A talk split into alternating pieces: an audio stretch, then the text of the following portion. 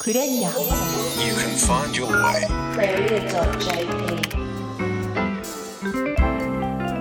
クレリア仕事人にドラマあり。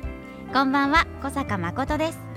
この番組は仕事人にドラマありをコンセプトに地元福岡を支える元気企業の仕事人をお迎えし起業のきっかけや成功失敗談を伺い仕事のドラマに迫っていきます。さてクレリア仕事人にドラマあり番組では学生や社会人の皆さんからの働き方に関する素朴な疑問質問もお待ちしていますよ。疑問質問メッセージはメールでお送りください。アドレスはクレリアアットマーククロス FM.co.jp CREREA アットマーククロス FM.co.jp です。そしてスタジオにはこの方です。こんばんは、クレリアアドバイザーの持田由里子です。はい持田さん今週もよろしくお願いしまよろすしくお願いします。今日はうんハロウィーン、かぼちゃ祭りですねかぼちゃ祭りね。元はあの海外でうんうん秋の収穫をお祝いしたり、うん。うん。悪い例を追い払ったりするような意味があったみたいですけど最近日本でもねハロウィン結構パーティーする人まあね増えてる気がしますね。いろいろお店に行ったらこう仮装グッズがあったりして楽しそうではあるよどっね。ちかというと本当コスプレとか おあ菓子とか盛り上がるイベントっていう感じでね日本では定着してきてますね。するの？パーティー。私はですね、うん。いつも高校の時の同級生とうん。集まってうん。仮装パーティーしようよって毎年話が出るんです。それもみんなあの高校時代の制服をもう一回着たいがためなんですけどね。どういう動機？口実が欲しいからうん。そうやって集まろうって言うんですけどうん。たまたま私が毎年ここ34年うん。お仕事がかぶっていけない今年こそはねね。行きたいんですけどね持田さんはなんかハロウィン盛り上がってパーティーしたりとか？全然興味ないね。グッズも興味ないし。まあ興味がなくても例えばかぼちゃの煮付け食べるとか？そうね。コンビニとか行っても今ハロウィンスイーツみたいなのたくさんありますからうんね、そうだねが。そういうの食べるだけでも季節感はうん味わえる味わおうかな。さあそんなハロウィンの今夜どんな仕事人がやってきてくれるのでしょうか？楽しみです。それではクレリア仕事人にドラマあり。今週もお付き合いください。クレリア。この番組は一般社団法人福岡中小企業経営者協会の提供でお送りします。Cross FM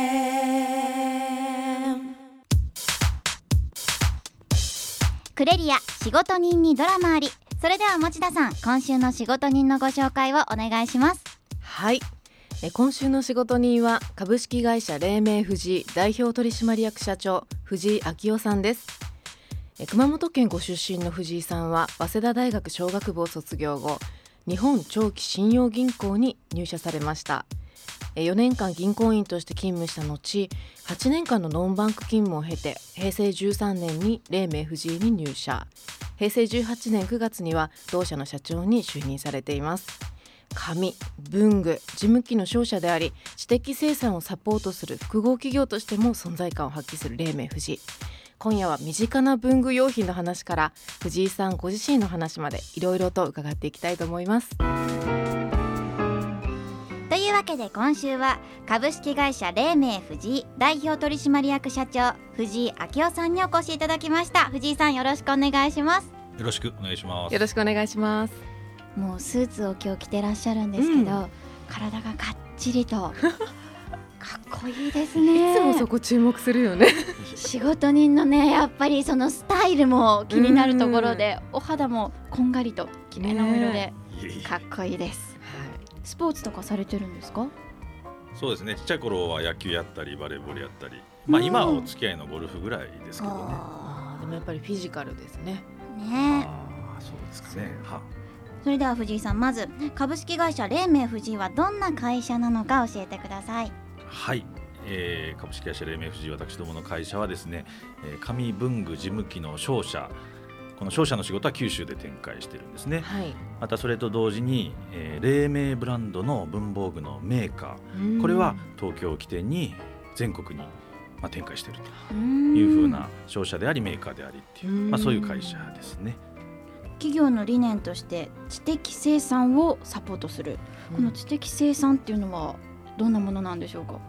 えあの知的生産って言いますのが、えー情報を作り出すこと情報を記録すること情報を分類することなどの知的活動を知的生産っていうふうに言うわけですけれども、うん。まあ、紙文房具事務機って言えばそういうその知的生産に、えー必要なツールっていうことになりますから、うん。えーそれらを商社として販売するあるいはメーカーとして、えーそういう文房具を実際に作るとうんいうふうなことを長年やってきてますのでそれをまあ知的生産をサポートする、えー複合企業というふうな形で表現してるっていうことなんですね。なるほど。うん。本当に身近なものですよね。ね。例えば紙で言うと今私たちの手元にもありますけどいろいろな資料とか原稿とかを印刷するこの紙ですか？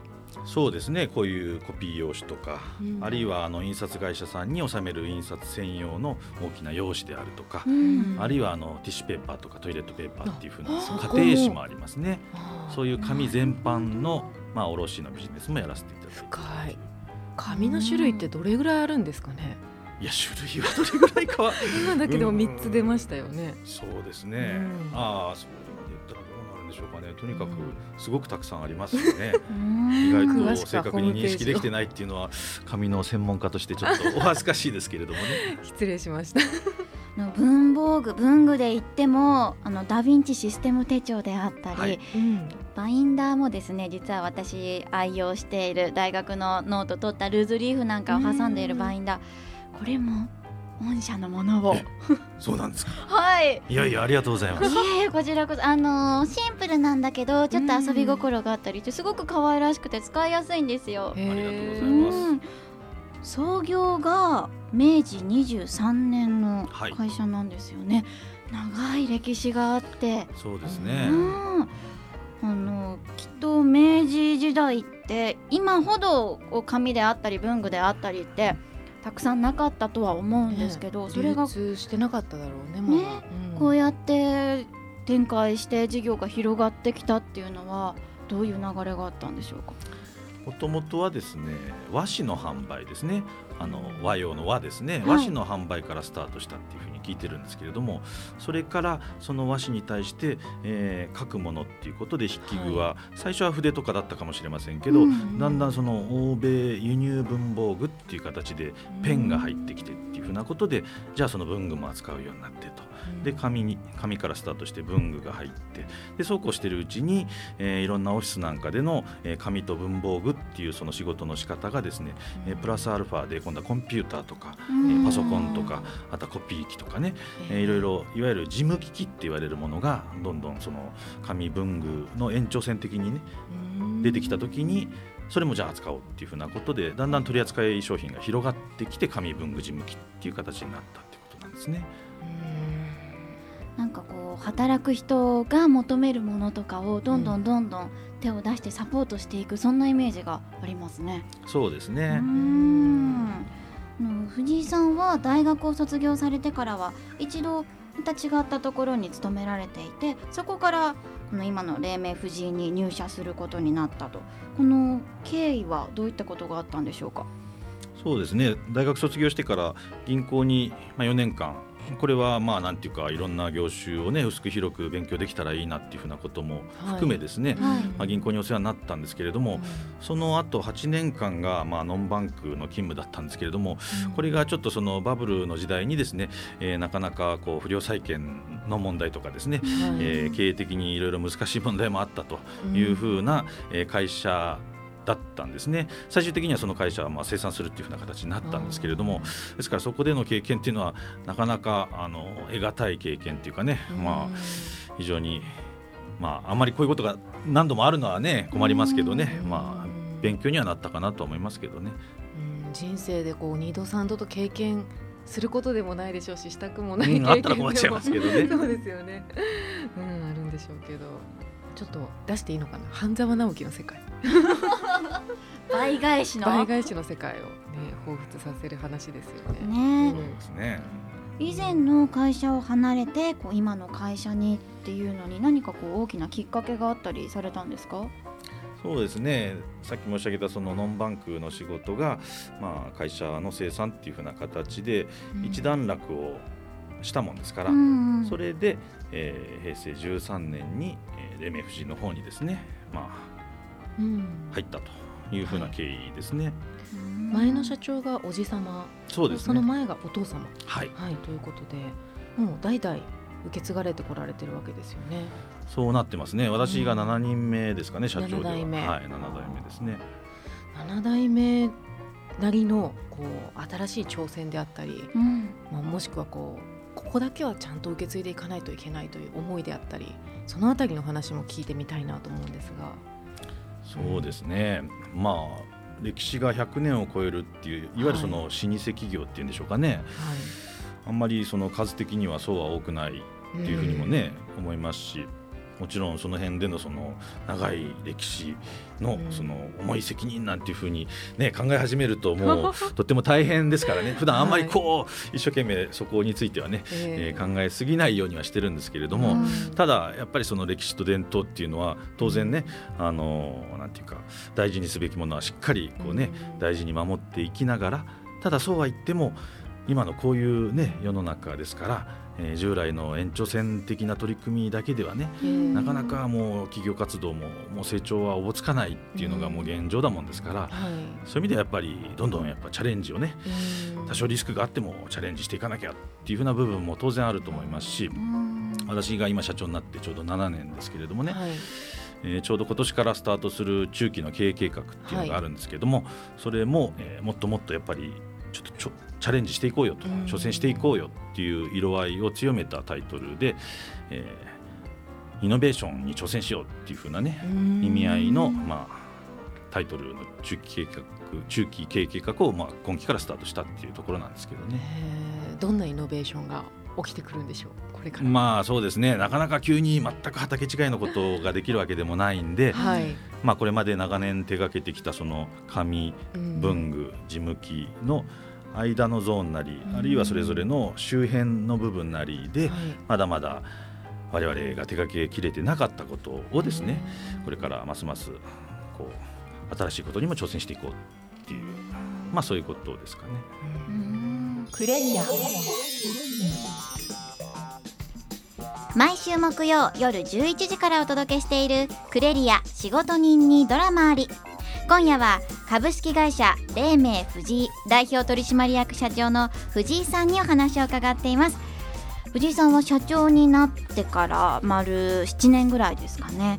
そして仕事人としてはもううん20年以上も30年近く働かれているわけですが銀行員の時代を含めましてこれは大変だったとか苦労したっていう印象的なエピソードがあれば教えてください。そうですね最初の銀行勤めがですね、うん。はい。えー外為関係外国為替の関係の部門だったんですね。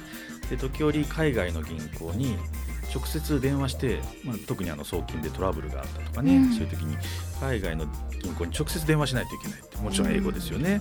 でそれはあの総合職の仕事だっていうことになるもんですから私あんまり英語喋れないそんな得意じゃないのに 当然お前の仕事だろっていう感じで電話をしなきゃなんないっていう。あれはねあれはしんどかったですね。周りがもう本当聞き耳立ててるのがもうありありですしね。で指導を戻るっていうねプレッシャーのい中やいやありましたね。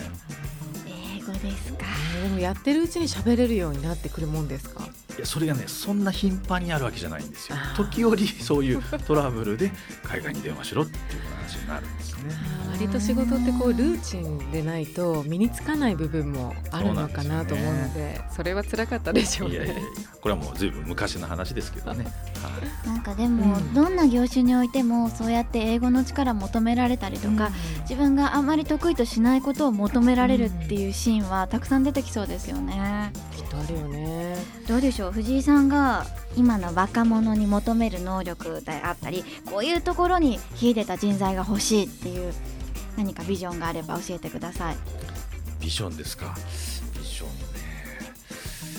まあとにかくいろんなことに好奇心を持って関心を持ってまあ興味を持ってね、えー接してもらいたいと思うし、うん。そういう中で自分の価値観っていうものが今すでにね出来上がってるものもあるでしょうけれどもまだまだどんどん現在進行形っていう部分があると思いますね、はい私なんかでも47歳ですけどまだまだ全然現在進行形でどんどん新しい刺激を受けて変わっていくっていう部分があると思うんですよね、うん。そういう意味では今の若い人も、えーそういうふうにいろんなものに関心を持って好奇心旺盛にねこうトライしてもらって接してもらうといいんじゃないかなと。なんかすごい一般論的な話ですけどね。いえいえうん。特に御社ではアジアを中心に海外への展開も見越していらっしゃるわけですから、うんはい。その好奇心っていうところはものすごくキーワードになりそうですね。そうですね、うん。未開の知恵っていう。そうですね。まだアジアは2年前に香港にオフィスをまあ構えて、はい。まだ常駐が1人いるっていうねそういう体制で始まったばっかしなんですけども、せっかくこういうふうにアジアがね今元気だよっていうふうな中で、なかなかその国内でもこう伸びしろがね、そうそういろいろ難しい問題がある中で、アジアはまだまだ伸びていくよねっていうふうなね状況があるわけですからそれに対してはぜひ当社もうまくね、乗せていきたいし、うん。拠点ももっともっと広げていきたいし人員も増やしていきたいし、はい、そのためにはおっしゃったようにそうですね。何でも好奇心旺盛にねトライしていくっていうふうなそういう姿勢は非常に大事なんじゃないかなと思ってますけどね。ね。分野で言ったら紙と文具用品と、まあ、応援事務機器関連の中で言うと国内と海外とだとこう何か割合が違ってきたりするんですか？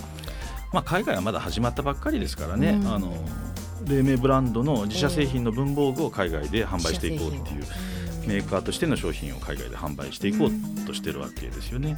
はい、実際に少しずつ実績も出てるわけですけど、そうやって香港にオフィスを進めたりまた東京とかにもあるんですよね。そうですね。そんな中でもここ福岡を拠点にしているという何か理由藤井さんが思う福岡の良さがあれば教えてくださいそうですね。まあ熊本が発祥の会社ですけれども、はい。福岡でももう半世紀以上仕事させてもらってますけれども、やっぱり九州全域を見渡した時に福岡がかなりその経済的な部分あるいはそれ以外含めて中心みたいなところも当然あると思いますし、それとやっぱりさっきのその海外の話ともねちょっと関連しますけれども福岡がそのアジアのゲートウェイっていうんでしょうかね、うん。韓国、中国、台湾その他東南アジア諸国含めですね、まあ、これはあの歴史的に振り返っても福岡が、ね、外国とのアジアを中心としたはい。外国とのゲートウェイだったっていうふうな、ね経緯があったと思うんですけど、まあ、今現時点でもやっぱりそういう依頼は非常に強いと思いますしやっぱりこう地図をイメージした時に大陸に非常に近いっていうのはねはい。これは福岡のアドバンテージだと思うんですよね。それをぜひ我々も商売で生かしていきたいなっていう思いですよね。うんこれからどんなまた新しいメーカーとしての機能をですね発達させて商品が出てくるのかすごく楽しみですよね。ねさあここまでお話伺ってきましたが持田さんそろそろ時間が近づいてきました、そうかもう本当に後半あっという間ですね。ねえー藤井さんに、えー最後に質問をさせていただきたいと思います、えー毎回ゲストの方に同じ質問をさせていただいてるんですが藤井さんにとってズバリ仕事とは何でしょう？仕事とは、えー大変難しい質問だと思うんですが 今はあの私は社長っていう立場はい。で仕事をしてますので、はい。社長っていうのはその会社の、えー関係するすべての、えー方々との関係、まあ、あのよくステークホルダーなんて言い方はしますけどうん。利害関係人って言いますかですね、会社を取り巻くいろんな関係がある方々があるわけですね、えー社員役員株主あるいはお客様であるそのお得意先、はい。あるいは仕入れ先の会社、あるいは金融機関さんあるいはあの地域社会とか、まあ、いろんな関わりがあるその全ての関係の、えーに対して最終的な責任をあの社長っていうのは負ってるわけですから、うん。その全ての、えーいろんな会社が関わっている皆さんとの関係がですね、えー常に良好な状態であるようにっていうことをやっぱりしっかり意識しながらでなおかつそれが会社としてのいい結果に、まあ、業績につながるように、えーそこにやっぱり一番意識を集中させてるっていう、まあ、仕事とはっていうご質問のお答えになってるかどうかちょっと分かりませんけど、うん。はなるほどあの伺ったところによると座右の銘が坂本龍馬の一言。はあ、はあはあはいはいはい。これも今のお話には関係してくるところなんですかね。そうですね、えー世に生を売るはことをなすにありっていう、はい。えー司馬遼太郎さんの「龍馬が行く」の中で、うん。まあ、坂本龍馬が言ったっていうふうに書いてあったんで、はい。えー知ったわけですけれども、うん。まあ、坂本龍馬も、えー若くしてね亡くなったわけですけれども、えーその頃に私もいろいろと、まあ、金融機関関係の仕事とかもはい。やってたりとかっていう中でやっぱり日々なんて言うんでしょうかこうしっかり生きてしっかりその仕事に対して正面から向き合ってね、えー結果を出すと、うん。それがもう今そのその時その時の自分のこうね、えーミッションに対して真摯に向き合うっていうことがとにかく大事だっていうふうに思ってたもんですからそれは言い換えると、えー世に生を売るはことをなすにありというふうな、えー表現にちょっと気分が近かったっていうかね。なるほど。そんな感じですかね。うん。これはもう社長業云々に関わらずすべての人に対して伝わっていくようなメッセージですね。うん。そうですかね。はい、うん。いやありがとうございます。自分の使命は何なのかというのを考えさせられる、うん、一つのですねこうお話だったなと思います。はい。はい、というわけで今週の仕事人とはここまで、えー藤井さんありがとうございました。いえどうもありがとうございます。ありがとうございました。ありがとうございました。さて、えークレリアのイベント情報をお知らせするコーナーです、えー少し先になりますが、えー、With the President シリーズ。この中でですね山登りをしましょうという企画がおありおましちょうどていい季節ですよ山登りに。もうちょっとね寒くなってくる季節でもあるんですけど、うん。これまで7月9月にそれぞれ開催されてきたシリーズ11月の23日土曜日に今度は高良山久留米ですね。うんうん。久留米の高良山で、えー山登りをしましょうと。ほでも単純に山を登るんじゃなくってう何するんですか？山を経営者の人たちと登りながら、えー就活生就活生だけじゃなくてもいいんだけど、うん。もう人生山あり谷ありでしょ？いろいろねそうそう語りたい人たち同士で、えー語りながら登りませんかと。いうようなイベントをやる予定です、うん。えー今ちょっと山登りのイベントの他の情報が手元にないんですけど、まあ、これに続いて「With the President」シリーズも続々と情報が追加されていくようなのでうん。ぜひクレリアにアクセスしてほしいなと思います。はい今週のクレリア仕事人にドラマありいかがでしたか？この番組は毎週福岡の元気企業の仕事人を迎えて仕事のドラマに迫っていく30分。番組ではラジオの前のあなたからの働き方生き方に関するメッセージもお待ちしています。アドレスはクレリアアットマーククロス FM.co.jp CREREA アットマーククロス FM.co.jp です。仕事人のお話をもう一度聞きたい。あるいは聞き逃した回がある。そんな皆さんポッドキャストで配信も行っています。クロス FM のホームページにアクセスしてポッドキャストをクリックしてください。今週もご案内いただいたのはクレリアアドバイザーの持田由里子でした。そして学生代表小坂誠でした。エンディングテーマは福岡を拠点に活動する3人組。チキンナゲッツで怒りをあげろ。来週も木曜夜11時クロス FM にチューニングしてください。おやすみなさい。この番組は一般社団法人福岡中小企業経営者協会の提供でお送りしました。恐れず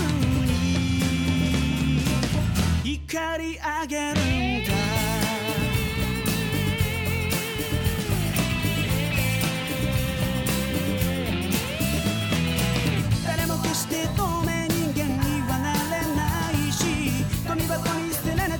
歌手にもなれやしない。Oh yeah yeah. Oh yeah yeah yeah.